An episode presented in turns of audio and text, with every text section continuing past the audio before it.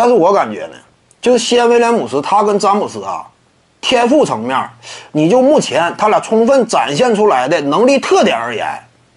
综合对比的话，还是詹姆斯天赋更高。为什么这么讲呢？你可能会说啊，基础的硬件条件，西安威廉姆斯在如此大吨位的情况之下，这样一种出色的爆发力、力量等级、吨位，综合到一块儿，他可能说基础的硬件呢，身体的直接展现更加吓人一些。这个确实，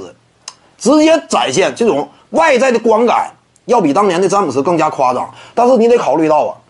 你当比较两位球员的天赋的时候呢，你很难说啊，我内线的和外线的互相之间比呀，你很难这么比，对不对？因为这个是处于两个不同维度嘛。而如果说你把谢威廉姆斯啊归类为内线球员的话，他本身也确实是内线打法嘛。把他归类为内线球员的话，他这种天赋层级呢，没有你想象的那么高，对不对？我之前也说，西安威廉姆斯如果说能够大量持球发起进攻的话。以一个外线侧翼的身份，在场上立足的话，那这种天赋啊，比詹姆斯不次，甚至在他之上。但如果说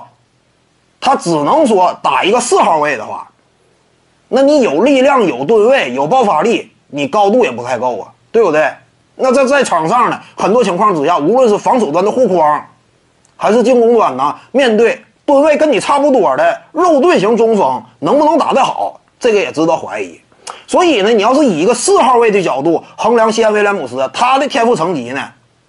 那可能说就没有那么夸张了。但是勒布朗詹姆斯呢，以一个侧翼的角度衡量，速度啊、敏捷性、力量啊、爆发力啊、掌控球的能力啊、视野大局观呐，几乎每一项都是联盟当中历史顶尖。因此，你这么分开对比的话，就各自的位置角度之上衡量，在这一领域之内。各自每一项天赋属性的层级的话，那还是詹姆斯更高。各位观众要是有兴趣呢，可以搜索徐静宇微信公众号，咱们一块儿聊体育。中南体育独到见解就是语说体育，欢迎各位光临指导。